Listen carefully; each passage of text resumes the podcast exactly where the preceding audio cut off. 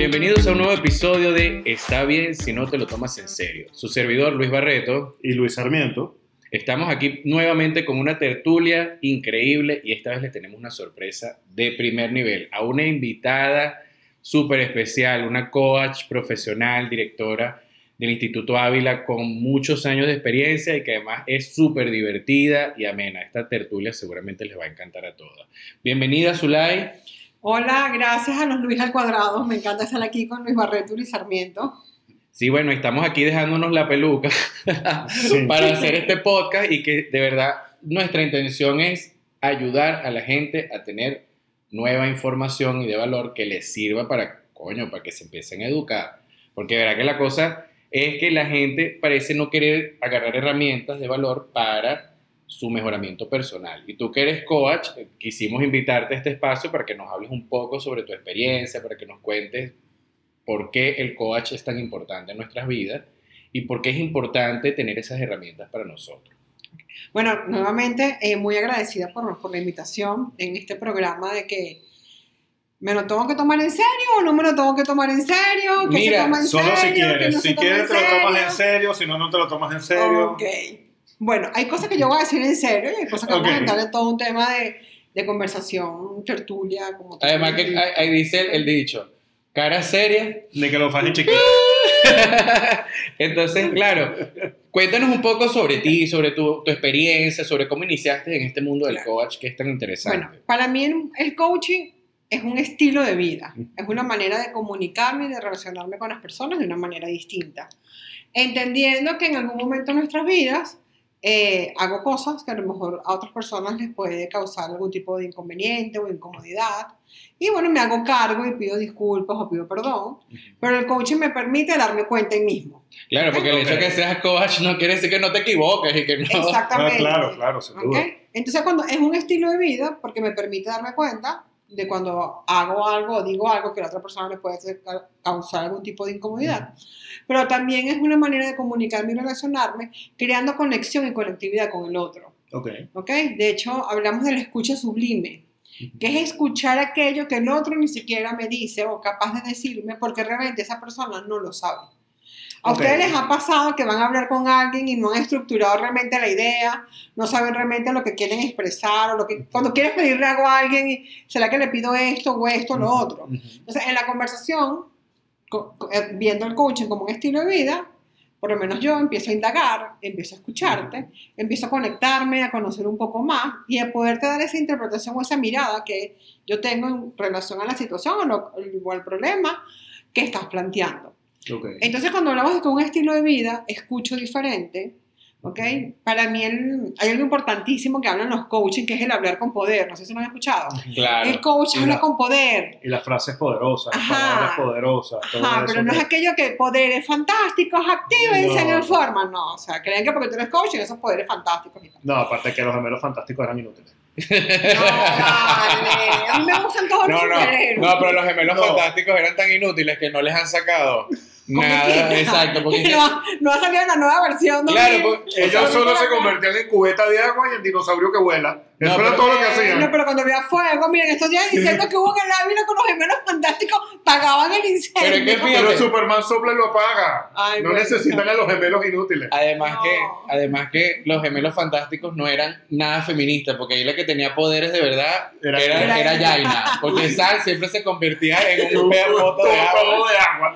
Bueno, no entonces Bueno. son esos poderes fantásticos activos. No. ¿ok? No, mira, el hablar con poder es que el mensaje que tú tengas al otro le haga sentido. Al mensaje que tú tengas, el otro lo entienda. Ok. Ese es, eso es el hablar con poder. Y que lo dejes Ok. reflexionando, que, que dejes a la gente. O que, o que, por ejemplo, si estás en una parte de, de- de la empresa, estás con tus equipos de trabajo, tú Ujú. como jefe, como líder, puedas dar una instrucción y esos equipos tuyos les haga sentido y hagan esa instrucción. Ok. Y se O sienten sea, como ¿cuántas también veces- parte. Cu- Discúlpame aquí, Luis, ¿cuántas veces un, un jefe le tiene que repetir a sus colaboradores la- lo que tienen que hacer? Es porque no les está haciendo sentido, es porque no lo están entendiendo. Y de repente los colaboradores no es que son flojos o brutos, sino que Sino de que no repente lo no te entiendo. Exacto. hay un problema de comunicación grave. Ahí. Sí, porque incluso no estamos hablando de que entiendan y lo tomen a bien o a mal, o sea, con gusto o con disgusto. Simplemente que entiendan la instrucción Entonces, y que les haga sentido para poderlo y que les hacer. haga sentido. O sea, por lo no menos. significa que les agrade. No, que Son les haga sentido. distintas. Por ejemplo, ¿cuántas veces un papá le tiene que decirle a un hijo todas las noches cepillate los dientes? Hasta que el chamo no le haga sentido, que si no se cepilla los dientes, le salen caries, si le salen caries, tiene el odontólogo, al odontólogo y le duele, y le ponen amalgama y pagan no sé cuántos miles de dólares, el chamo no se va a cepillar los dientes todas las noches. La mamá o el papá van a seguir repitiéndoselo. Ok. Entonces, si o eso sea, que pasa en el tema de hogar, comunicación de ineficiente. bueno, no, no, no quiero hablar de eficiente, ineficiente Ok, sin ok. ponerle apellidos, ¿ok? Porque ahí la gente empieza como que... Para no darle juicio de Optimizar, valor. exactamente. para no O optimizar la forma de comunicar. Por eso que, que, a mí, que a mí me haga sentido, que yo lo entienda, que, que, que en verdad le, eh, me agregue valor, como dices, como la palabra Ujú, que, que ujú. usas tú. Entonces, mire, ¿qué es lo que me ha regalado el coaching? El coaching me ha regalado una manera de comunicarme y relacionarme con las personas diferentes. Ujú. ¿Ok? Me ha regalado una manera de escuchar cosas que a lo mejor el otro ni siquiera es capaz de decirlo o decirlo en ese momento porque no, no lo sabe, pero cuando empezamos ahí en la conversación que yo empiezo a indagar, ahí viene como que esa magia de No, y además, y además en ese proceso uno se da cuenta de muchas cosas que desconocía. Una pregunta. Cuando tú haces coach personal, Ajá. ya privado, es, es tipo, o sea, llegaría a compararse con tipo terapia. O... No, son cosas distintas, porque mira, el psicólogo Ujú. trabaja en la psiquis de la persona, Ok. ¿ok? El psiquiatra trabaja en las patologías, Ujú. ¿ok? Y medica. El coach trabaja la manera con que tú te comunicas y te relaciones, con que tú hablas. Mire, ¿con quién hablan ustedes más durante todo el día? Conmigo mismo. Conmigo. Con nosotros mismos. Además, bueno, yo soy bastante solitario, no tengo tantos amigos, entonces, bueno, me toca hablar conmigo. Con mismo. Max. Pero con mi también perrito. con los perritos. No, con el que más hablo conmigo porque hablo de verdad. Con Nieves. conmigo. No, en verdad, sí. la persona con la que más hablamos con nosotros mismos. Entonces aquí lo interesante es qué te dices y cómo te lo dices. ¿ok? Hay personas que se hablan regañado y que se regañan, que se insultan Verga, sí. y que se dicen que bruto soy, que se dicen, bueno, voy a utilizar este espacio para decir eso, este, disculpen por las malas palabras, quieras, no pasa que nada. bruto soy, soy un imbécil, este, siempre me equivoco, yo no sirvo para nada. Eso- hay personas que se hablan así. Y ya, o sea, Y, y personas que se regañan, ¿ok? Claro. O sea, que se hablan más feo todavía. y según la mitología Entonces- nórdica están llamando eso. No, o sea, digo que Entonces, mesopotámica. Mesopotámica, exacto. Entonces, aquí lo interesante es qué te dices a ti mismo y cómo te lo dices. Claro, porque al final es un Ok. mensaje que realmente te estás dando y te lo estás escuchando y te Entonces, lo estás el creyendo. coaching se centra en el, el coaching ontológico, que es el que yo trabajo, Ok. se centra en el uso del lenguaje, Ok. ¿ok? Y nosotros somos seres lingüísticos. Ujú. Entonces, ¿qué decimos? ¿Cómo nos decimos? ¿Qué actuamos? ¿Cómo actuamos? Ok. Entonces, en la sesión de coaching es cómo te hablas a ti mismo, Ok. ¿ok? Entonces, en ese momento, es más, yo te puedo contar algo. ¿Hay algunas situaciones en sus vidas donde ustedes han tenido un compañero o a un amigo que esté diciendo algo y ustedes le digan, chamo, ¿te estás, te estás escuchando lo que te estás diciendo? Sí, claro, muchas ¿Que veces. te parece una locura? Constantemente. Ajá, entonces ahí tú le estás mostrando que lo que se está diciendo o es una locura o no les agrega valor o lo está llevando a una, a mirada distinta. O se está Entonces, minimizando Claro, o está faltando el respeto a un tercero. El, el tema de minimizarlo es bien interesante, porque por naturaleza humana, los hombres, nos- las personas, nos sentimos más inferiores que los otros. Sí, Ok. ahorita con el tema de las redes sociales también ha, ha- o sea, ha, ha contribuido en eso porque se cae en la comparación y que mucha gente en las redes sociales no es lo que parece. Entonces Ajá. otros empiezan con ¿En esos problemas de serio quién va a poner una red social? No tengo comida en mi casa. Claro, pero fíjate lo que ¿Quién está va a poner pasando. en la red No, social? el que, lo- el que ponga, no tengo comida en mi O casa, sea, en una red ¿Quién social, va a poner en la red diría, social? Tengo tres horas, o sea, Lo nada. ponen en Twitter, no le digo, deja, deja de pagar el internet y compra comida. pero ya va. O sea, hay, hay, hay dos escenarios en las redes sociales. Está el triunfador, que probablemente es mentira porque la gente que es feliz no tiene que demostrarlo.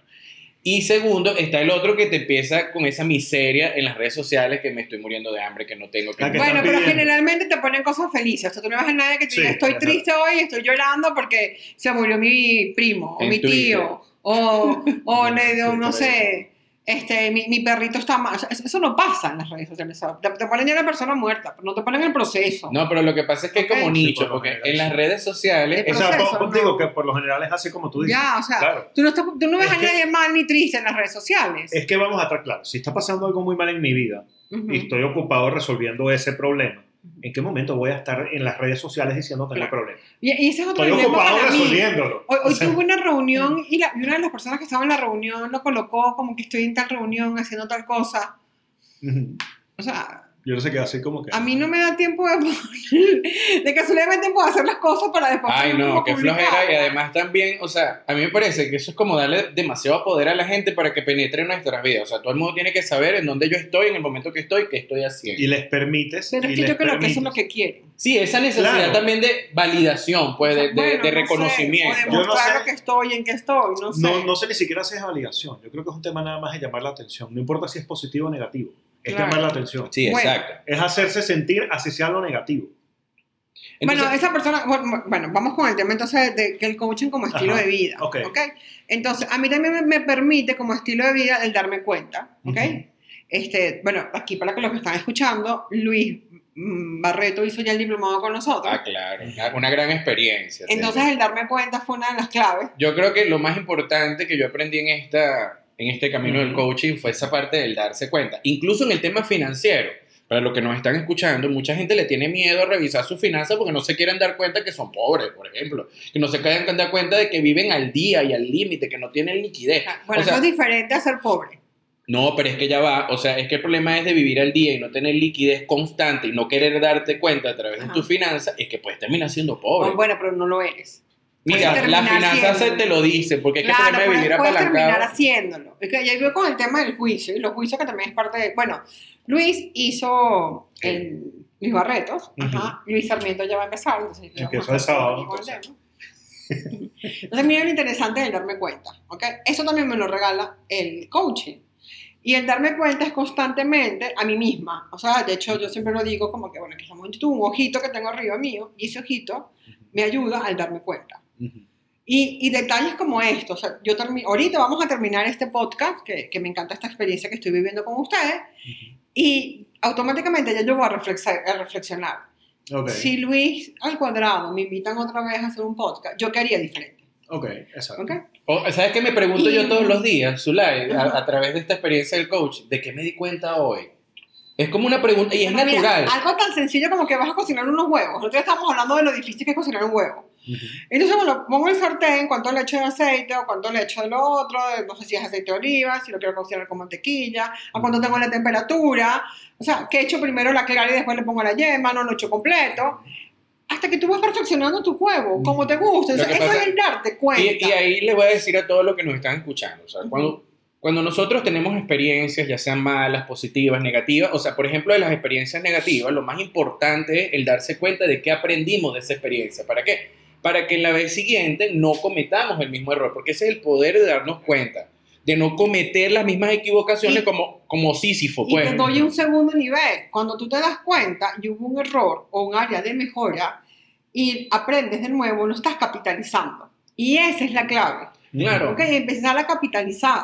Ok. Mire, o sea, nosotros trabajamos en el instituto, como lo nombraron, y el instituto ha tenido sus etapas, Sus ciclos. ¿ok? Claro, claro. El instituto tiene ocho años formado y el instituto ha tenido su crecimiento y también ha tenido su- sus altas y Su sus bajas. retroceso. Como como no, ni siquiera yo lo veo retroceso, ha sido como sus áreas de aprendizaje. Bueno, eso se le dice Ok. corrección de mercado. porque por vamos, no, porque vamos, porque nosotros vamos creciendo como personas Ujú. y al nosotros ir creciendo como personas el instituto va cambiando, porque al final el instituto es su gente, Ujú. ¿ok? Pero además hay gente que entra y sale Ujú. y deja su granito de arena, Claro. o, y además el mercado venezolano te ha ido llevando a ciertas situaciones. Entonces, mira, el diplomado de coaching, Ujú. y eso es darme cuenta, ¿ok? El diplomado de coaching gerencial. Cuando el diplomado de coaching gerencial empezó, eran ocho horas a la semana, a- eh, al día, un día sábado.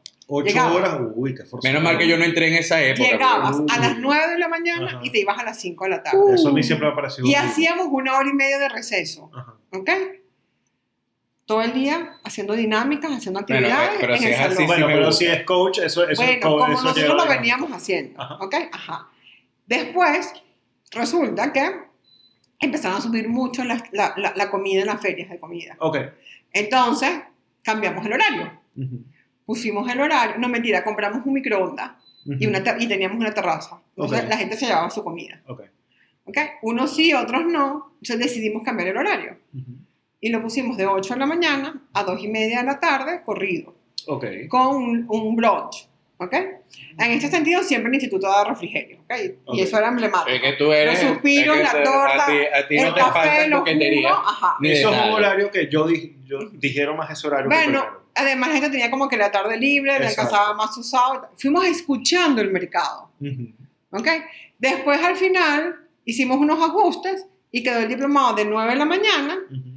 A la 1. Está bien. ¿ok? Entregamos un cuadernillo, pusimos más sesiones con tu coach, o sea, hicimos ajustes. El diplomado ha seguido evolucionando. Llegó la pandemia, ahora el diplomado es dos veces a la semana, hora y media cada día. Ok. O el sábado, cuatro horas. Ok. Bueno, de hecho, por nosotros. Nosotros teníamos antes unas masterclass y lo y fue evolucionando a un programa de finanzas, bueno, que es nuestra alianza con, con el Instituto Ávila. Exacto. Y, y, y fíjate el producto Entonces, final. mira cómo vamos evolucionando. Y eso es el darnos cuenta, el reflexionar, el hacer evaluaciones constantemente. ¿ok? El, el- el diseño en material hace, ocho, el, llamamos por la corte 43. Pero es que ¿ok? fíjate. El diseño de material de la corte 1 del diplomado no es el no es el mismo. que ahorita. Pero ahorita son más no horas de formación, Ujú. ahorita hacemos las dinámicas diferentes, ahorita, es más, ahorita tenemos más interacción.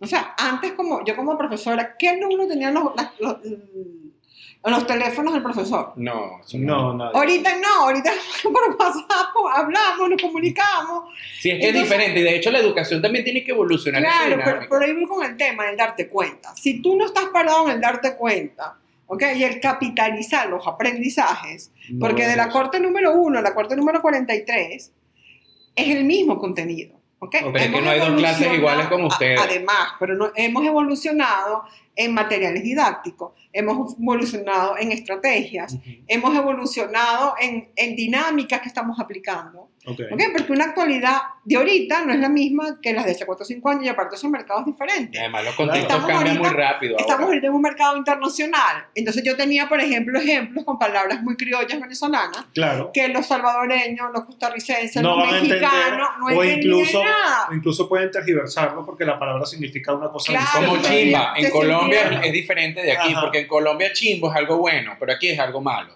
Se sentían algo, este, o sea, a veces con algunas palabras como que es que eso me está intimidando. Exacto. ya va, bueno, pero es que em, como el contexto. Entonces, eso es parte del darte cuenta. Y aquí lo interesante que, que quiero regalar a la audiencia es la invitación al darme cuenta todos los días de las cosas que yo hago Ujú. y de las que dejo de hacer. Porque en este proceso es que yo empiezo a crecer como ser humano. Está muy de moda la mejor versión de mí mismo. ¿He escuchado esa frase? Claro. Y mi mejor versión, quiero ser la mejor versión de mí mismo, yo me encanta. Sí, pero una cosa es decirlo y otra Pero cosa es para hacerlo. hacer esa versión de ti mismo, Tienes que darte te cuenta. empiezas a dar cuenta. Claro. ¿Qué quieres que empiecen a ocurrir ahorita? Claro, porque ¿Qué cuando- cosas quieres tú que pase? Cuando uno habla de que, y lo, lo hemos comentado incluso nosotros en el, en el mismo podcast, de que todos los días trato de ser un poquito mejor. Así sea un poquito 1%. más, así sea un 1%. Pero para poder llegar a eso tengo que hacer el análisis retrospectivo de mí y entender qué, qué hice, qué no hice para poder aprender, porque si no... Eso es como cuando yo estoy buscando un objeto ¿no? extraviado, cuando yo estoy buscando un objeto extraviado, que lo primero que tengo que hacer es en vez de ponerme a buscar como loco y de, de volver la casa para todo para arriba, Es rezarle a José Gregorio. echar pa- No, Juan Bailado. No, no, Juan Bailado. dejemos de los temas esotéricos. No, no, No, no, eso, no, eso eso no es mitología criolla. Esa es Eso es mitología- abuelita, eso es mitología abuelita. esa es mitología abuelística. Sí, Sí, eso no es Juan esotérico. Bailado. Tú vas a las abuelitas ahí bailando, entonces claro, es que apareció lo que estaba buscando. Ajá. No, pero yo qué hago para encontrar eso? Retroceder en Sí, mis pasos, sí. empezar a caminar hacia atrás y devolverme bueno, mentalmente. ah, Yo estuve aquí, yo estuve aquí, porque a Claro. mí me ha pasado que antes, cuando no me daba cuenta, Luis, pero que es algo tan interesante lo que estás diciendo. Que mira, si tú en tu proceso de aprendizaje, que es este proceso reflexivo que estamos invitando a hacer, tú eres kinestésico, tú vas a caminar por tu casa, vas a hacer el recorrido caminando. Ajá. Si tú eres más ah, visual, en tu mentecita se va a montar la película, ¿ok? Y depende de cómo seas tú como director, si es a blanco y negro o es a color. Exacto. Ajá. Pero si tú eres auditivo, tú vas a empezar a hablar en voz alta contigo mismo. Yo llegué ahorita, fui primero para la cocina, en la cocina dejé la cartera, pero la cartera va siempre es, es en el perchero, entonces ¿dónde está la llave? ¿Ok? ¿sabes que yo a veces utilizo todos esos recursos a la vez? Yo no sé si es que yo soy kinestésico, auditivo, visual, pero hay momentos en donde No, yo mi amor, camino. tú eres de todo un poco. Sí, yo creo que yo soy todo un poco, porque es que es verdad, hay momentos mágico, en donde yo me siento en el mueble y hago esa retrospectiva y Ajá. me va bien. Hay momentos en donde yo hablo solo, que me encanta hablar solo, porque yo soy especialista en hablar solo, y está la otra en que camino por es todos más, lados. la práctica de hablar solo, yo siempre la recomiendo. Claro. ¿Por qué? Incluso Porque te lo escuchas a loco. ti mismo. Claro, entonces lo que pasa es eso, es que yo no soy loco, por eso yo no lo hago. A mí No, me encanta que me digan Pero es loco, que te escuchas a ti mismo. porque eso me hace sentir especial. A mí lo que no me gusta es ser común. Ser uno más Bueno, pero yo también te recomiendo que por el poder del lenguaje, si yo te digo siendo loco, loco, loco, loco, ¿qué va a pasar contigo? Terminé siendo Einstein. No, mi amor, no necesariamente. Bueno, pero ese es el loco el que yo, el que yo llamo. Entonces ahí es que soy creativo, ¿ok?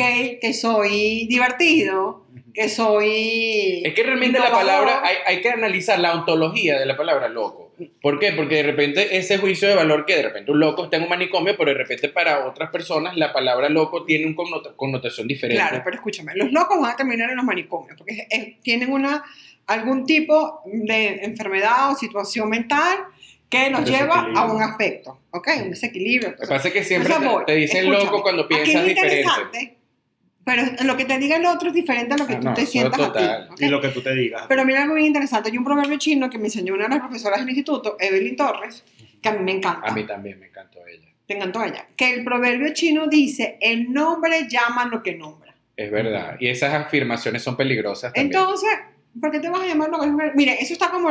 Y es- estos temas, sí, cierto. es Tómenselo real. en serio. ¿ok? Esto sí se lo van a tomar en serio. ¿Ok? Un niño, que ustedes tengan un hijo y le digan todos los días, tú eres tremendo, tú eres travieso, Van a ser un tú niño eres terrible. tremendo, tú eres travieso. ¿Ok?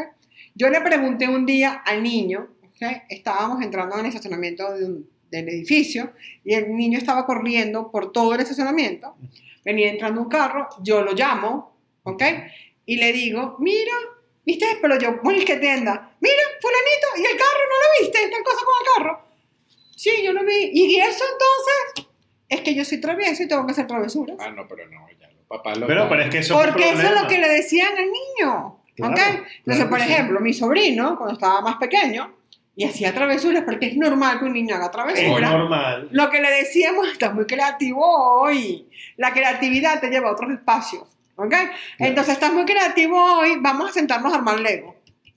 Estás Ajá. muy creativo ahorita. Mi amor, Estás muy creativo, vamos, a hacer el vamos a rompecabezas. rompecabezas, que le encantaba. Ajá. Entonces, ¿cómo, cómo esa, que, que- es un niño que quiere brincar, que quiere saltar, que quiere hacer cosas, ¿ok? Ujú. Estando entre adultos, a lo mejor hay momentos de, de que la situación no es para eso, a lo mejor el brincar y saltar es en el parque. Entonces, esa creatividad, ¿cómo se la Se la canalizaba? enfocas hacia otra ¿Ok? cosa. Ajá. Algo Ay, que le dé más Hoy sí valor. estás creativo, mira, vamos a armar este rompecabezas. Hoy sí estás creativo, vamos a hacer esto. Sí, algo que le vamos dé a más pintar. valor. ¿Ok? Entonces, lo canalizas. Mm.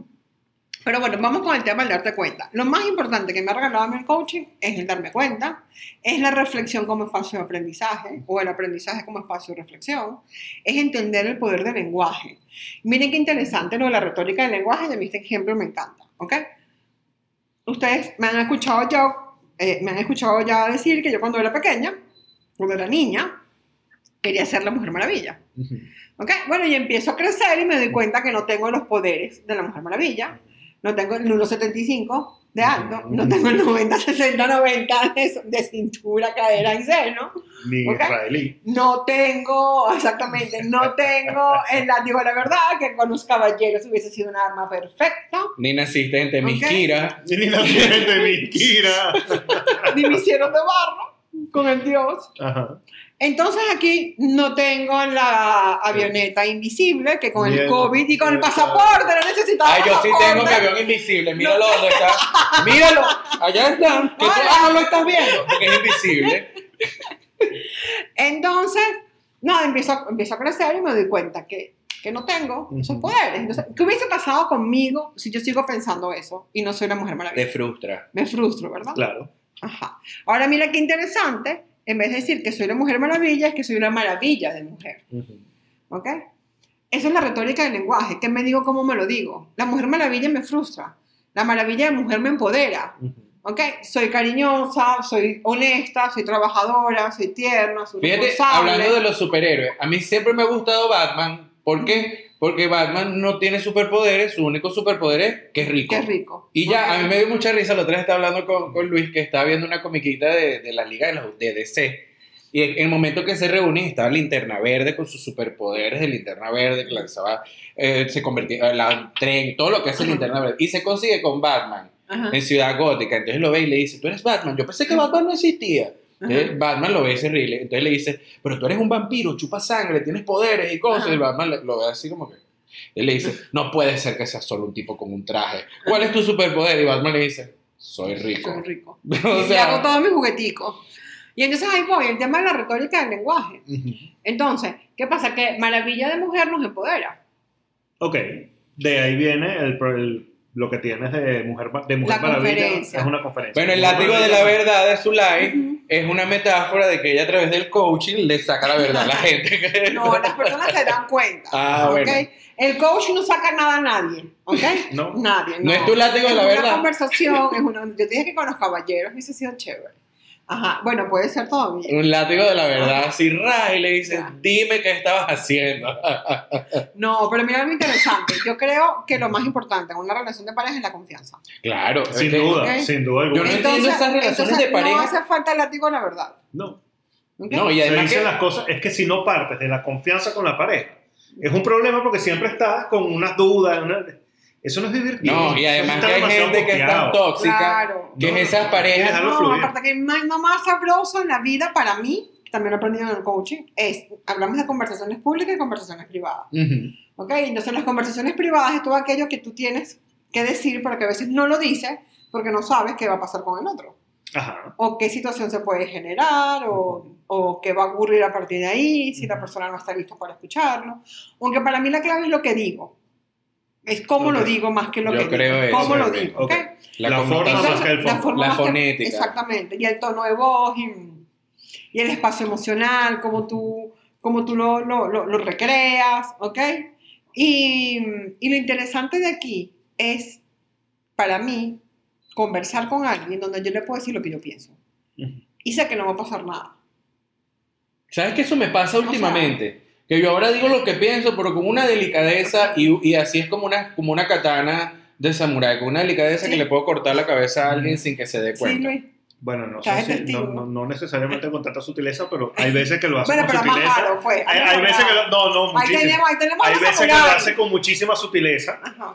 Hay veces que no tanta. Sí, pero bueno. Pero, pero funciona. al final Claro, pero yo- Bueno, funciona. pero de un 100% ahorita como era antes, pues. Claro, yo no, tengo, yo no tengo 15 años de experiencia siendo Exacto. coach, pero por ejemplo, Exacto. antes yo era súper foforito, yo antes agarraba y explotaba y, pa, pa, pa, pa, pa, pa, pa, y disparaba y no me importaba. Ahora yo agarro y pienso lo que voy a decir, lo Porque analizo. también el coaching nos lleva a un espacio de diseñar las Y conversaciones. además yo empiezo a decir con qué emoción voy a identificar esto que tengo que decir. Porque si yo lo digo con la ira, probablemente cometa un error Claro. en donde me traiga más male- males que vienen. Claro. Entonces ahí es donde yo empiezo a buscar la emoción adecuada para que, o porque es mentira que uno no tiene emociones. O sea, uno no puede decir, no, que no voy a ser no, emocional claro esta conversación. No, no, no, claro, es que eres emocional. Todos somos O sea, Todos Es emocionales. somos más, seres cuando la emocionales, gente eso no dice, se puede evitar. El tipo dice, ¿qué siento? Siento una emoción.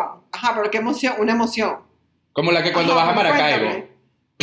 Que sientes cuando vas a vas a Maracaibo cuente. y empieza a pasar el emoción cuento. tan Sientes una grande Que emoción. se le la mente. pero ¿cuál es la emoción? emoción.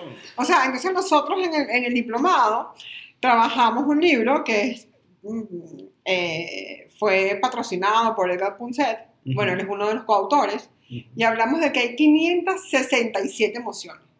Ok. Larga. ¿Qué emoción tengo? Bueno, Yo tengo Una, una de las 567 Felicidad. emociones. Tengo Entonces, tres a claro, la o sea, vez. felicidad, alegría, amor, tristeza. No, esas intermedias, felicidad, o sea, como un intermedio entre felicidad e ira. Bueno, es que estuvimos buscando emociones, ¿te acuerdas? Ay, Ambición. Pero ajá, la- eres bipolar, o sea, felicidad, Ay, ira. ira. O sea, ¿cómo es que se llamaba la comiquita esta que se cambiaba la personalidad mismo? ¿Doctor qué? No, ese era Eh, Dr. Jekyll y Mr. Hyde. exactamente. O Bueno, sea, también está. Harvey Dean en el de dos caras de Batman, que el bicho tiene un lado Ajá. bueno y un lado malo, y él, y él cambia así el rostro y, ay, después por aquí. Es Y un el de tipo súper correcto. Ay, sí, ¿te acuerdas? No, y también está el de Doom Etcétera. Patrol. Ay, el de Doom Patrol también. De la loca Jane, la loca Jane que tiene 64 personalidades en la cabeza. Y cada una tiene un superpoder Pero diferente. tienen superpoderes, cada una tiene un superpoder Sí. distinto. la. Porque son un constructo. Ah, son un constructo. Es más, ellas Es que hay... tiene clara la mitad de los libros de las emociones. Bueno, Ah, claro. no, sin duda, sin duda, con el 64 10% personas. lo tiene.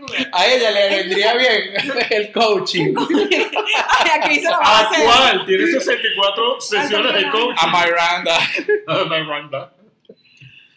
Entonces, miren lo interesante de que el, el tema de las emociones. Entonces, cuando la gente te dice, es que siente una emoción, y eso, ahí yo le indago, ajá, pero ¿qué siente? Una emoción. Me quedó claro que es una emoción, pero...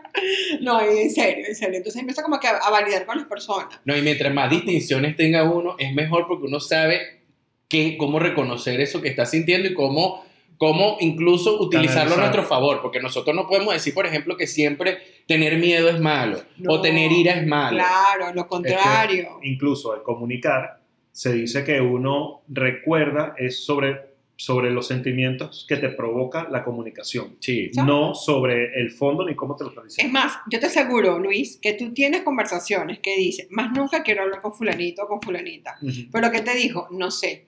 Pero mi Ah, sensación fue tan desagradable exacto. que no quiero mover A mí me ha pasado, incluso hasta cuando me ven desagradable, yo, ay, no, esta persona se me desagradablemente porque sentí esa, esa emoción Te, oscura. te generan una sensación. ¿Qué es lo que hace? ¿Qué es lo que te imprime en el recuerdo? Y entonces ahí quedó grabada fue la emoción. Claro. Por eso es importante que cada uno de nosotros haga su repertorio emocional, empiece a reconocer su repertorio emocional. Ok. ok. ¿Y cómo lo van a hacer? Mira, agarra un, un ojito un día. ¿Qué sentí ahorita? Sentí alegría, sentí emoción, sentí tristeza, sentí éxtasis, sentí orgasmo. Ujú. O sea, ¿qué emoción sentiste? No, pero tiene que primero empezar a reconocerla porque... Bueno, pero tú empiezas a reconocerla, pero por lo menos yo bromeo mucho, ¿ok? Porque en estos días fui con, ah, bueno, hoy fui con ustedes a comer perro caliente, Ujú. pero el viernes pasado fuimos, los compramos para llevar y fuimos a comer a una de las personas del equipo. Y aquellas tenían su bochinche armado, pero estaban tan concentradas comiendo mi perro caliente. Pues que es más delicioso. Y además, Bueno. pero me estaba, o sea, es que ya eran como las 3 de la tarde, mientras que el otro llegaba, y a mí no me gusta comerlo frío, entonces teníamos todo un tema. Y aquellas seguían con su bochinche, y yo estaba comiéndome mi perro caliente. Entonces llegó y me dice, Zule, ¿qué te pasa? Y yo, no me molestes, estoy teniendo un orgasmo. estaba bromeando. Sí. Claro, o sea, yo estaba bromeando, todo el mundo se echó a reír, pero yo estaba tranquilita comiendo mi perro caliente mientras que ellas tenían su bochinche montado. ¿Ok? Entonces, como que reconocer en ese momento las emociones Pero es tú que, pero es que no siempre el orgasmo está relacionado con el sexo, porque a mí me pasa a veces No, que cuando estoy hablando con, con ustedes y me dicen una cosa que me gusta y digo, "Verga, esto es orgásmico para mí escucharlo. O sea, cuando algo me, está- me llena mucho de éxtasis. Lo que pasa Para es que, mí el obvio, orgasmo está relacionado con el placer. exacto, es como... Exacto. Ya. Pero es como un placer de pero- nirvana. Claro, pero es el tema de la broma, es el tema de conectarte, es el tema de conocer las emociones, o sea, entonces es como que el reconocerte a ti, mira, estoy triste, yo he aprendido a gestionarlas, y en el coaching hablamos de gestionar la emoción. O sea, si ya yo sé que hay algo que me va a molestar, porque yo me conozco y yo sé que eso me molesta, ¿ok? Entonces yo le digo a mi equipo de trabajo, esa situación me está incomodando. Ya yo cuando digo eso, ya todos como que se, ok, alerta. Ujú. Red Ok. flag. Ajá. Ok, se lo puedo también decir. Bueno, es una sobrino. yellow flag. O sea, me- me- Fede, eso, eso no me parece que, que debería ser y entonces eso vamos a pensarlo de nuevo. Ya él sabe que hay algo que no está en, en lo normal, pues, Ujú. Eh, o en la normalidad que pudiéramos tener como dinámica de familia. Ok. Entonces, sin decirlo, estoy brava, estoy molesta. ¿Me expliqué? Tú Pues todavía empiezas. arrecho, como dice la es que gente. todavía no he llegado hasta ahí, ¿ok? Simplemente me estoy reconociendo, porque algo también bien interesante, que desde la mirada de coach tú empiezas a reconocer tus vulnerabilidades. ¿ok? Entonces mira lo interesante de esto. Si yo misma reconozco lo que para mí es vulnerable, ¿ok? Y llegas tú, Luis, y por algún tipo de situación me quieres meter Genero algo de, de eso, incluso sin saberlo. Lo, lo puedes hacer maneras, lo puedes hacer sin pero Como cuando le dicen a Luis Calvo y pretenden que se moleste. Ajá, o a mi gorda. Exacto. Mira, estás gorda, yo, ¿tú crees que yo no veo un espejo como estoy yo? O sea, Le dice la buena vida, ¿tú mi no amor. crees como yo me voy a poner los pantalones y o sea, Uno no se da cuenta, o sea, por Dios. Entonces, o sea, yo sé mi lado vulnerable, ¿entiendes? Ok, ahorita para nosotros es algo físico, Ujú. pero cuando es algo ya más sentimental Eso o algo lastima, más que eso lastima. Causa dolor, ¿ok? Entonces, si yo sé que ese es mi lado vulnerable, yo digo sí, no pasa nada. Ujú. ¿Ok? En cambio, si yo no reconozco ese lado vulnerable en mí, Reacción. sé que es una herida que tengo ahí, entonces, ¿cómo, cómo- qué, qué pasa conmigo y qué pasa con el ¿Tú otro? sabes cómo- En ese momento, yo le doy poder al otro. Exacto. ¿Ok? ¿Tú sabes cómo me doy cuenta yo que supero esos traumas? Cuando yo hago chistes sobre eso y no me afectan. O sea, como que bueno, Bueno, pero cuidado. como si Luis cuando hace chiste- chiste con la calma. Pero igual si el chiste es una manera de eva- de evadirlo. Ah, no, no. Exacto. Yo en O sea, eso estoy claro porque no me lastima. Y eso es igual que los chistes irónicos. No, la ironía es una ma- forma de maltrato. de, de violencia fuerte. ¿ok? Y hay muchas mujeres que son violentadas verbalmente por sus parejas con un tema de chiste. No, y los padres hacia los hijos, Ok. o sea, no necesariamente del O tema sea, de pareja, entre los amigos Bueno, también, esa ironía. lo que más conozco. No, pero ya por lo menos en el colegio bullying. Coño, pero, Ajá. pero Pero, te, estoy final. hablando de, de- te, hablo de pareja porque hay muchos, hay muchos, muchos hombres que están acostumbrados a tratar así a, su a las mujeres y ellas no lo ven porque es un chiste. Ay, ese es chistoso. No, mi amor, no es tan chistoso. Sí, es como que de repente tu pareja te diga, verga, es que fulanita siempre cocina mal. Y, ¡ah! y entonces de repente la estás lastimando porque de repente lo hace No. con todo el cariño del mundo. Claro, para que lo no, humilles que a esa tu persona. pareja lo diga. Es que fulanita nunca le queda bien esto. O sea, Entonces, claro, nosotros, y te lo sea, ¿qué hace con cariño y de repente, ¿sabes? Claro. Eso es hostil. Eso Claro. ya es Sin hostilidad. duda, sin duda. entonces, oye, pero no, no, hay, hay un lado irónico. Es que, o sea, eh, bueno, yo lo he escuchado mucho en parejas. Un tema irónico de que, de que se hieren. O sea, la, la guerra de los Rose o la Pero es que, otra ¿por qué se quedó- crees tú que el No. ¿Cómo se villano... llama la película esta? De, mm, que ustedes saben mucho de películas, a mí me encanta. ¿Cuáles son? Ah, Mr. Mr. Smith. Ah, la señora Ah, ah, Smith. esa es una relación nada tóxica de O sea, pareja. Pero fíjate que yo conocí una pareja Ajá. eh, que eran unos amigos de la universidad y ellos dos tenían una relación en la que la ironía y se metían el uno con el otro, y- pero la verdad es que a mí me parecía incluso ofensivo. Yo decía, a mí me hacen esa vaina y no, no. Exactamente. Y de repente no, sí lo es, pero no No. se dan Ya cuenta. va. Por eso que te lo estoy Y ellos siempre decían, nosotros nos jugamos así y no nos importa. Yo siempre pensé que esa relación estaba destinada al fracaso. Y, obvio. Y fue así. Porque tú, Obviamente, obvio, ellos hasta vivieron Porque- juntos un tiempo y se separaron porque no se Tú aguantaron. tienes que, la- bueno, para mí la relación de pareja se basa en, bueno, hablamos ahorita de la confianza, Claro. en el amor, por supuesto, pero para mí importantísimo es la admiración. Ah, no, claro. O sea, yo, yo tengo que admirar lo que tú haces, Sí. ¿ok? Y tengo que reconocerlo y tengo que divulgarlo, ¿ok? Ujú. Claro, lo mismo las parejas, ¿ok? Uno- Pero yo conocí, he conocido parejas que la mujer le dice al hombre, cállate. Ah, no, sí, ¿ok? claro. Y he conocido hombres que le dicen, eso no es así. También. Ya y, va. y yo lo siento como un mensaje no, hostil. y, y Claro aparte que es de eso, hostil. y- no, y tú le preguntas que mira, que tu pareja hizo esto y hizo lo otro. Sí, eso es porque, bueno, será porque en la calle, oscuridad en la casa y claridad en la calle, pero aquí no hace nada. O sea, ya va, es tu pareja, mírala. No, y además a mí me da rabia cuando la gente lava los trapos sucios en la calle, que todo el mundo se da cuenta de, o sea, una vez estábamos en una fiesta y de repente había una pareja y bueno, y eso, todo el mundo se enteró que tenían problemas en el matrimonio. Bueno, si todo es el el chisme mundo de se la enteró. fiesta estuvo divertido. Ah, sí, claro, claro si es que el sí. de la fiesta estuvo divertido. Claro que fue divertido para todos, menos pasa para ellos. Bueno, no, para ellos y para mí, porque no es primera vez. Entonces Ah, fue tu fiesta. que. Sí. No, Ah, no, llega un momento que, fiesta. otra vez. Claro, la próxima vez contrató Pero- un mago. Sí, contrató un mago. Sí, porque ya no es tan sí. divertido ni siquiera para nosotros, porque realmente es así como que, "Ay, coño, que la ella tiene que enterarse de estas Claro. cosas que además para nosotros es algo como que ¿Será ni- que creen que era no el tiene show? valor. ¿Será que querían que era el show de la fiesta? No tengo idea. Bueno, pero... Bueno, realmente sí. sí hicieron el show de las fiestas. Sí, en realidad sí, lo lograron hacer.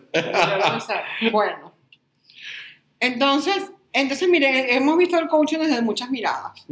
¿A, te- a ti no te pasa, Zulay, por ejemplo? A mí me pasaba mucho antes esas emociones que no sabes reconocer, que yo, por ejemplo, le- las identifico con un tag que es el desasosiego. ¿Por qué? Porque, o sea, cuando no las identifico, que tengo, mira, que no sé si estoy triste, estoy feliz, tengo algo, o sea, no sé qué tengo, a mí me pasa mucho. Bueno, mira, mi teoría es que no reconocemos la emoción porque no tenemos el lenguaje para reconocerla. Ok.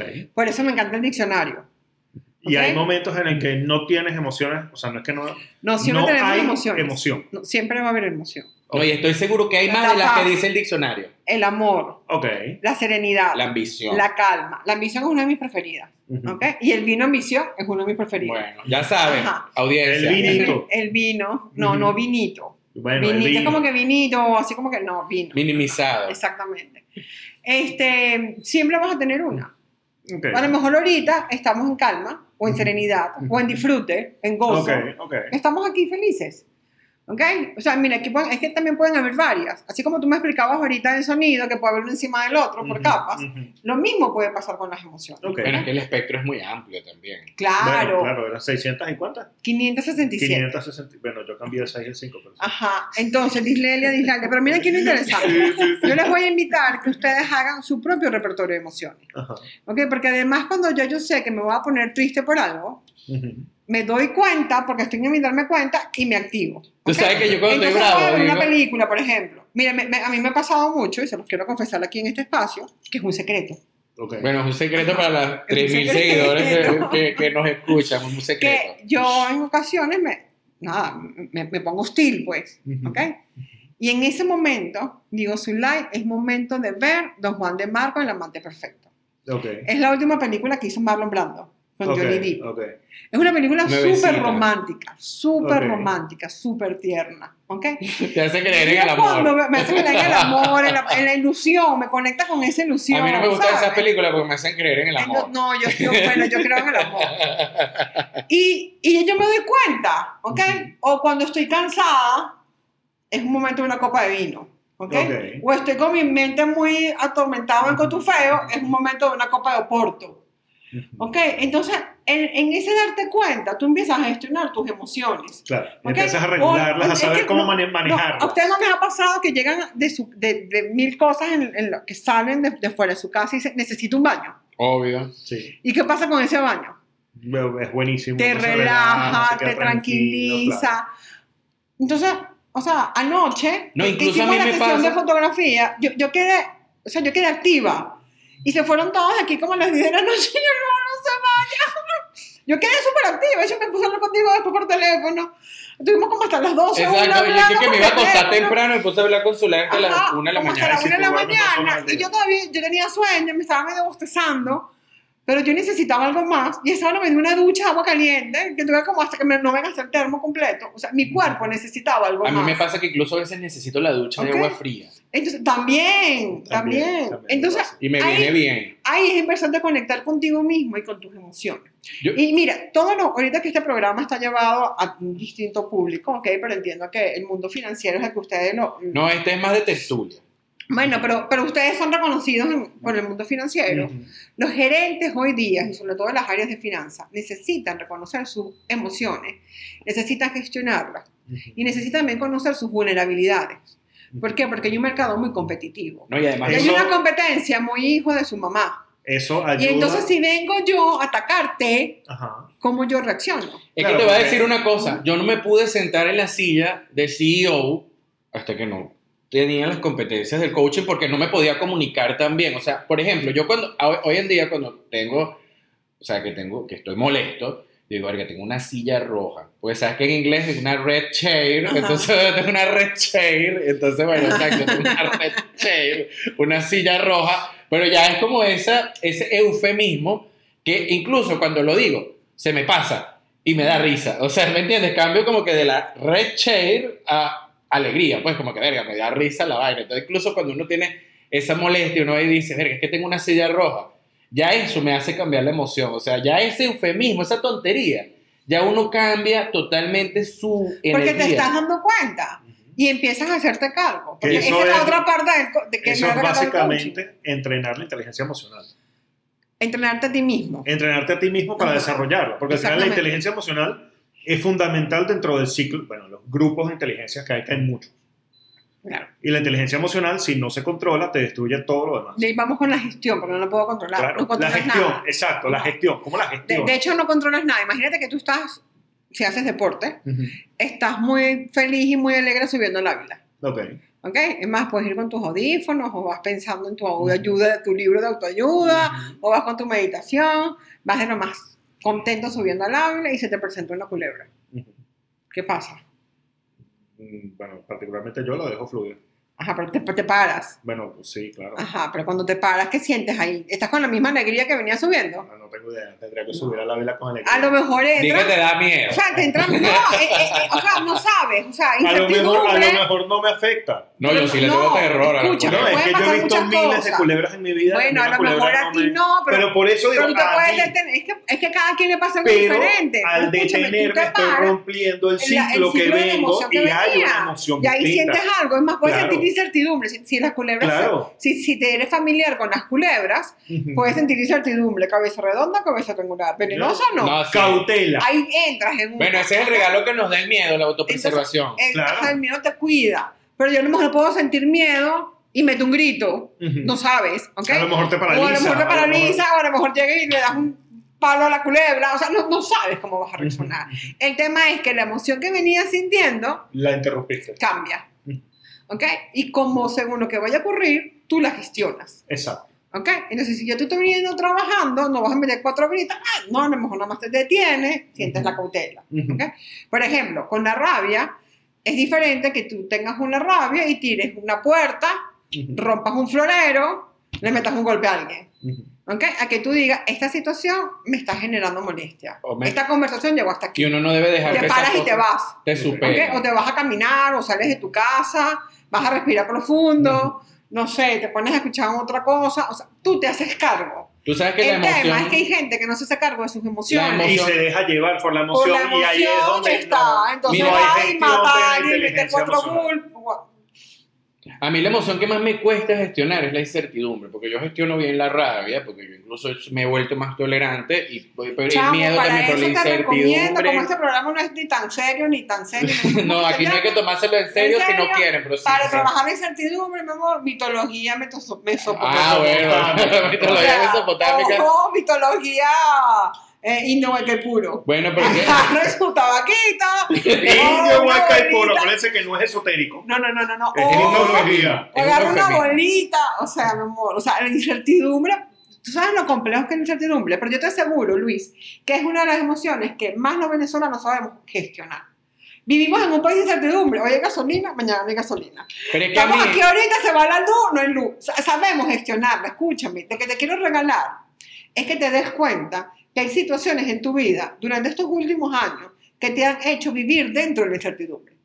Sí, Y Y que la gestionas. Yo creo que es, es la naturaleza de que yo soy tan súper controlador que cuando hay algo que no puedo controlar me genera Mi incertidumbre. amor, porque estás incertidumbre todo el país. O sea, tú mismo me dijiste, O sea, "Joder, lo tengo que que hay echar que- gasolina, hay o no hay. Había, y si no había, no echaba. Por eso, mira, estamos en incertidumbre. Claro, ¿ok? el tema Eh, es cómo la gestiona. Incluso ya uno lo sabe gestionar, pero no, No, lo, ha- pero es pero no lo ha internalizado. La mejor manera de gestionar la incertidumbre es como decía el, este personaje famoso en la cultura popular venezolana, el Eudemar Santo. Ah, ¿Te acuerdas? Franklin Beer, güey, de- Ajá, era por, Franklin estas, Beer, por estas Por calles. estas calles, ¿cuál era su dicho? No era mientras... Como vayamos bien, Ajá, vamos bien. bien, vamos bien. Como vayamos. Esa es la mejor manera de gestionar la incertidumbre Dejar que existe en fluir. el país. Dejar Es más, te fluir. quiero contar algo. ¿Tú sabías que en Noruega las personas que más están buscando de CEO y de gerentes son venezolanos? Ah, sí. por la competencia de manejar la incertidumbre. Sí, dime qué puede pasar en Noruega. O sea, Nada. la- o sea, Pero es visto el rango casos. de suicidio Ajá, más si- alto en Europa. y si porque llega Thor- aburre. Claro, y si llega Thor un día y se molesta, ¿cómo maneja esa pero, pero, pero Thor, No, deja Thor- fluir, Thor- ¿qué va a hacer? Thor está deprimido todavía, no salió de la depresión. Ah. De hecho, en la última película, él fue a buscar a el doctor Strange. Strange para pedirle ayuda. Que es como coach, además, el ¿te doctor acuerdas? Strange es como coach. ¿Te acuerdas cómo le llenó la cerveza? Sí, sí, sí. Con la magia, con la hechicería. Que no tengo el, esa magia. el maestro hechicero. Por cierto, Ay, yo necesito esa magia. este. Por cierto, van a estrenar la segunda película. A mí me encantó Doctor Strange. A mí también, de hecho, creo que es el personaje de Marvel. Bueno, vamos a verla. Vamos a ver. En mayo del Vamos a año que verla. viene sale. En mayo, el año que viene. Sí, Ay, tenemos que gestionar la incertidumbre. Bueno, ahí ¿Cómo vamos va a preparar el la paciencia y todo? Bueno, pero gestionar esa incertidumbre es sencillo. Sí, no hay ¿verdad? nada que pueda hacer al respecto, déjalo fluir. Bueno, fíjate que Pero, las viste, inversiones. pero viste, te, te- estoy mostrando. O sea, que una sesión aquí, Ajá. 100 dólares, ¿viste? 200. Te estoy mostrando, mi amor, que tú dices que lo que más te cuesta gestionar es la incertidumbre. Ajá. Te estoy mostrando que vives en la incertidumbre. Claro, ¿no? Y Y que lo interesante sería siempre. es ver qué, qué es otra cosa que te permite gestionar. Y tú dices algo bien interesante. Es que esto yo soy bien controlador. ¿ok? Ujú. Y las personas que más controlan son las que menos controlan. No, por eso he dejado de Entonces, controlar. entonces, bueno, eso lo conversamos en otro momento que no sea en este espacio. no, bueno, porque si Que no no sea tan público, Porque- pues. porque o sea, el, mundo no se tiene que enterar de una sesión No. privada de coach. Claro, porque mira algo interesante. En las sesiones de coaching se caracterizan por un espacio de confidencialidad. Ok. Y ahorita no lo hay. No, No, no. sin duda. O sea, Además que cuando allá, sesiones no de coach, venían con vino incluido, ¿te acuerdas? Ah, pero son otras conversaciones, Bueno, son mega tertulias. pero eran como coaching también. Esas son otras sesiones. Porque, porque eso lo hacía interesante. No sé cómo vamos de tiempo. No, no, todavía tenemos para hablar aquí. Este No, espacio, por hablar tenemos el tema es cuánto, cuánto- este espacio es libre, este espacio es libre y aquí podemos hablar todo el tiempo No, que sin queramos. duda, sin duda. Entonces, lo, lo interesante aquí para toda nuestra audiencia, primero, es que cuando ustedes vivan al margen de sus emociones y permiten que tus emociones te controlen, no debe ser así, porque cuando tú tomas decisiones basado en un- el control de la emoción sobre la razón, probablemente la decisión sea mala. La, la la invitación es a gestionarla. Y es que cada uno se empieza a dar cuenta qué le pasa. Mira, algo, algo súper interesantísimo es que la emoción se siente y se vive en un cuerpo. Ujú. O sea, aquí la invitación es que empiecen a escuchar su cuerpo. ¿Ok? Porque de hecho ustedes cuando sienten miedo, ¿dónde se ponen las manos? Ni idea. Y te- es probable que te pongan las manos antes en la O aquí. cabeza que sientas el miedo. Aquí. Ujú, ujú. O sea, que me Ya acuerdo de tu sentir el cuerpo, miedo, tu el cuerpo, cuerpo te lo reaccionó. dice. Es más, o sea, ¿quién de ustedes ha sentido las maripositas en la barriga? Yo todo el tiempo. Sí. Ajá. En la montaña rusa. Sí, no, las maripositas Es que yo la tengo mi corazoncito, la O sea, gente piensa que yo soy un ogro, O sea, pero yo ya tengo mi mi cuerpo me está señalando que esa persona me interesa, Ujú. o me gusta, o hay un feeling. Mi cuerpo es el que me lo está diciendo. Sí, es que además no- la comunicación de nosotros es más el más 99% corporal que- verbal. Entonces, si ya tú sabes que tienes esas maripositas en la barriga y que esa persona te está dando un, Un feeling, un una plus, un cosa. plus, hay algo, coño, empieza a escuchar tu cuerpo. Y además que Y ahí le le das nombre a la emoción. Además, yo les voy a decir una cosa a ¿Lo todos los que nos, a todos los que nos están escuchando. ajá. Se lo voy a decir. Si usted no hace algo porque le da miedo, rompa esa barrera y hágalo, porque al final tome sus propias decisiones. Si, si lo hizo mal, bien, genera el aprendizaje y sigue adelante, pero nunca se paralicen por miedo. Si usted quiere hacer algo, Claro. hágalo. Bueno, pero también es Es más. interesante, primero busca tú un asesor, busca quien te pueda ayudar, busca un especialista. O sea, si, si tú te quieres tirar de parapente, no me voy primero. que. Claro, Voy ese regalo no lo da el miedo. mayor- claro. El miedo, agarremos ese regalo, Claro. cómo hacerlo lo mejor posible. Exactamente. O sea, si es algo que yo me quiero atrever a hacer desde el principio, o sea, ¿a ¿con quién me asesoro?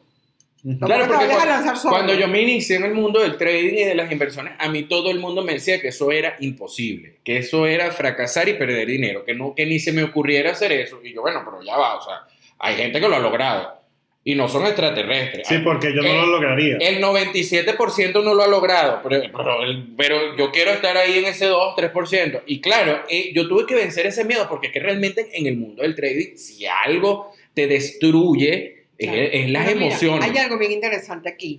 Y voy con el tema de creer en mí mismo. Ujú. Y eso es muy complejo. Ujú. Porque no nos educaron para eso. Sí, ¿Ok? es un tema de educación de base. Entonces, o sea, es más, hay, hay papás que tienen una nueva forma de criar a sus hijos donde va a creerte en ti, te empodero en ti. ¿ok?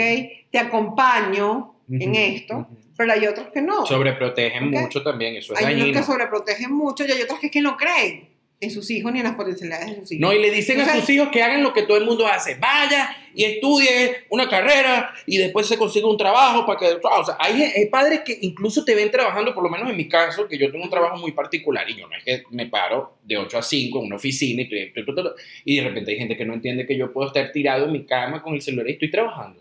Y de repente va un papá y te dice que eso no es un trabajo. Claro. Pero para mí es un trabajo. Es más, para mí esto es un trabajo. Y de repente, por el hecho que nos estamos divirtiendo, no es un trabajo. No, ya va. O sea, los trabajos no tienen Pero que ser el trabajo malos. no tiene que ser aburrido. No, esa es la idea. Por eso es que yo hago lo que que sea me divertido gusta. y te paguen. Por eso es que yo hago lo que me gusta Esa es la idea. para no tener que trabajar. O sea, por eso es que yo hago lo que me gusta. Por eso yo no somos emprendedores. Todos aquí somos emprendedores y hacemos lo que nos Para no gusta tener que ser empleado. para no tener que trabajar. O sea, porque para ti dar clases de coaching, eh, tus sesiones de coaching y todo lo que tiene que ver con el coaching, para ti eso no es un trabajo porque a ti te No, encanta. yo lo disfruto. O sea, tú eres apasionadísima con el tema del Claro. coaching, entonces eso no es un trabajo, pero de repente hay personas bueno, que sí te es un ven... trabajo, pero yo lo disfruto. Claro, pero, pero para el pasa es que concepto del trabajo que hay, que, tenemos. hay que diferenciar lo que es un hobby de un trabajo. Ojo, eso no significa que no se disfrute el trabajo. Si tú el hobby lo haces el trabajo, deja de ser el hobby que tanto disfrutabas y pasa a ser un trabajo que disfrutas. Claro, pero fíjate lo que decía Entonces- Henry Ford. Yo trabajo haciendo lo que me gusta. El día que tú trabajes haciendo lo que te gusta, no tendrás que volver a trabajar nunca más en tu vida. Perfecto, pero lo que voy es, el hobby no se puede pasar al trabajo porque deja de ser hobby, pasa a ser trabajo. Disfrutado, pero trabajo. A mí me gusta jugar LOL. Si yo me dedico a eso profesionalmente, A mí ya me ya pierde por completo El hobby. el hobby. Ya pasa a ser un trabajo que disfruta. Ahí ya yo me aburro porque si yo tengo que trabajar jugando y la vaina es que si no Bueno. juego hoy no gano, entonces qué fastidio. Exacto, entonces deja de ser tu hobby y pasa a ser tu trabajo. Que puedes disfrutar o no, pero pasa a ser tu trabajo. No, ese- esto de coach es mi trabajo. Y este Ajá. podcast es mi trabajo. Exacto. Pero no lo estamos válido. disfrutando como... Ah, eso, Claro. eso claro que sí, sin duda alguna uno lo disfruta, por Y si supuesto. no, vamos a hacer que lo disfrutemos. Sí, Exacto, y si no, O sea- nos tomamos un vino y lo disfrutamos. Y ya. No, y además todo lo que hagamos siempre lo vamos a disfrutar porque somos aquí los que estamos nosotros tres somos apasionados. O sea, Exacto. para lo bueno, para lo malo, somos muy intensos, somos muy apasionados y a todo lo que hagamos, así sea un podcast, así sea una torta, así sea servir agua, así sea lo que sea por lo más mínimo, somos apasionados. Ujú. Y a veces mucha gente nos juzga por eso, porque somos apasionados, nos ven intensos. Por ejemplo, mucha gente que dice, no, estos panas solo hablan de esto y de esto y lo otro.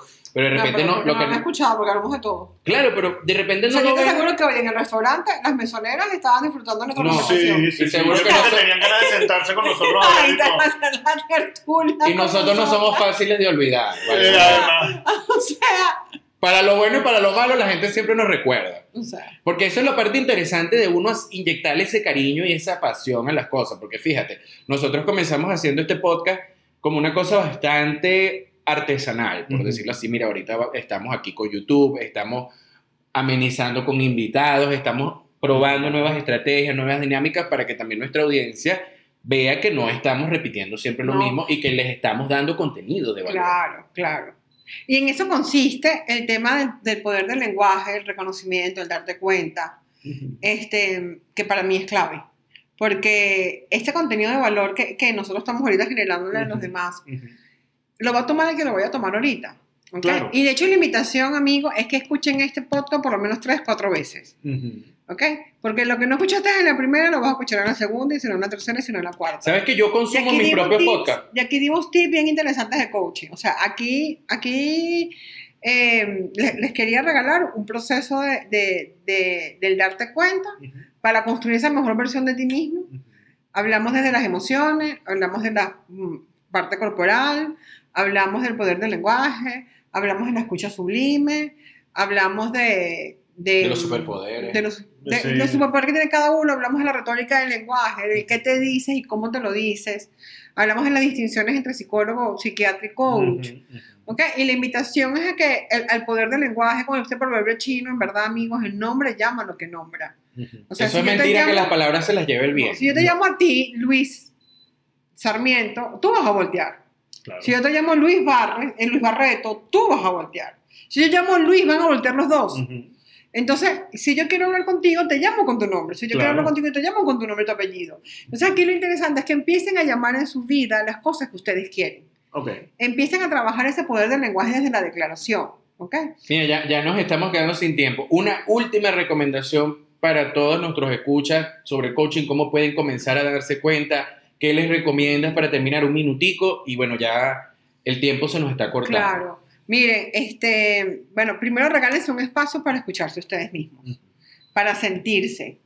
Y empiecen a, a, en ese escucharse a sí mismo, qué palabras usan, qué tono, con qué tono se habla. ¿ok?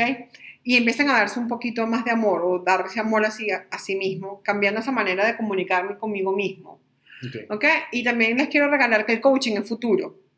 Entonces empiecen ahorita a declarar lo que quieren para su futuro, a declarar cómo se ven en, en tres meses, en un año, en dos años.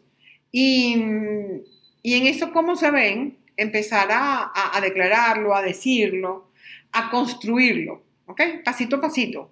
Ok. Dale tus redes sociales a también a nuestros escuchas. ¿Cuáles son tus redes sociales? ¿Dónde te pueden contactar? Ah, mire, bueno, arroba Z González Segarra, ¿ok?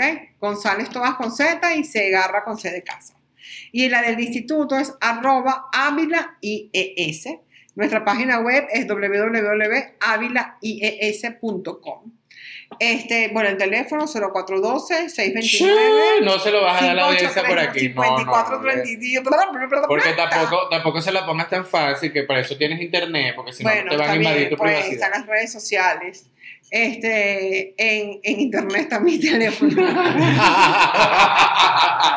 Pero entonces no dije nada. No, bueno, este, en verdad que les regalo que se regalen a ustedes mismos un espacio para ustedes. Bueno, muchas gracias, Zulay, por este espacio. De verdad, súper interesante tener una gran profesional del coach. Ella es una de las coach que tiene más experiencia en Venezuela y una de las más importantes de Latinoamérica. No sé si la primera o la segunda, pero es una de las más importantes y eso sí se los puedo asegurar. Muchas gracias, Zulay. Para despedirnos, Luis, bueno, ¿qué último consejo, qué último Bueno, mensaje muchas, nos tienes? muchas gracias por, por esta tertulia con nosotros, de verdad que sí. Excelente todo lo que nos estás diciendo, de verdad, bueno. Vamos a seguir adelante, sigan todos adelante y escuchen las recomendaciones que de verdad valen la pena lo que está diciendo. Y está bien si se lo toman en serio. Síganos, arroba Luis Obarreto Arroba Luis Sarmiento 5. y arroba Z González Segarra. Bueno, nos despedimos hasta un próximo programa. Hasta luego y muchas gracias por escucharnos.